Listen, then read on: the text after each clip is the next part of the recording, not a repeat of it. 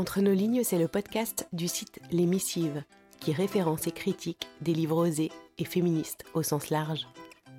Entre nos lignes, c'est une capsule sonore et littéraire. Ce sont quelques lignes d'un auteur ou d'une autrice à découvrir à voix haute, plus ou moins tous les mois. Je suis Marie-Émilie, je suis comédienne.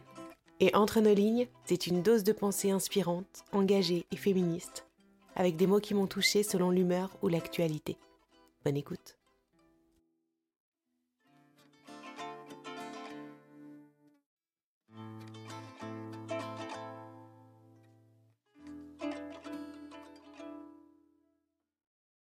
On peut se plonger dans une œuvre, se calfeutrer dans ce qu'elle fait lever en soi, rechercher sans finir ni se lasser sa tonalité spéciale et la rencontre qu'elle inaugure, ramifier la complicité que l'on entretient avec elle. On peut se servir d'une œuvre pour surmonter une épreuve. Est-ce qu'il ne s'agit pas souvent de surmonter? Quand on n'aime pas la vie, on va au cinéma. Est-ce que le lien à la création d'art n'a pas à voir avec la difficulté d'être?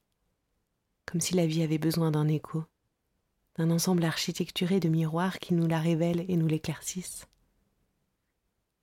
On peut emmêler sa vie à des œuvres. Ce que l'on vit rencontre ce que l'on regarde, ou ce qu'on lit vient s'entrelacer dans la trame des perceptions réelles. Par exemple, une musique peu à peu s'associe pour l'éternité de notre esprit à un moment vécu. On peut attarder, étirer l'instant dans l'œuvre, y faire entraîner que se tisse le lien mental insécable entre ce temps et la contemplation. On peut s'alanguir dans l'émotion qui naît, s'estompe, renaît, ressurgit à chaque contact avec l'œuvre. On peut chercher dans une œuvre un secret, un réconfort. On se le forge, on le découvre, on se le délivre à soi-même. Il arrive que l'on sache ainsi parfaitement rectifier l'humeur de son cœur. On sait que l'on peut respirer une fleur, cela peut être une musique que l'on écoute en boucle, un livre qu'on lit et qu'on relit, qu'on annote et qu'on recopie, dont on apprend même des passages par cœur. Cela peut être un tableau que l'on installe dans sa chambre, dans son regard, du matin et du soir. Cela peut être un film. Oui, on peut se plonger dans l'œuvre d'un autre par amour de la vie, afin d'en ressentir la vibration qu'il capture.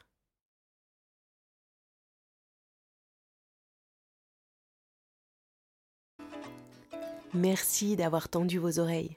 Si cette écoute vous a plu, n'hésitez pas à m'écrire, à soutenir en commentant dans vos applis de podcast et en partageant sur les réseaux sociaux, c'est comme ça que ça marche, et à vous abonner pour être notifié de la sortie d'un nouvel épisode.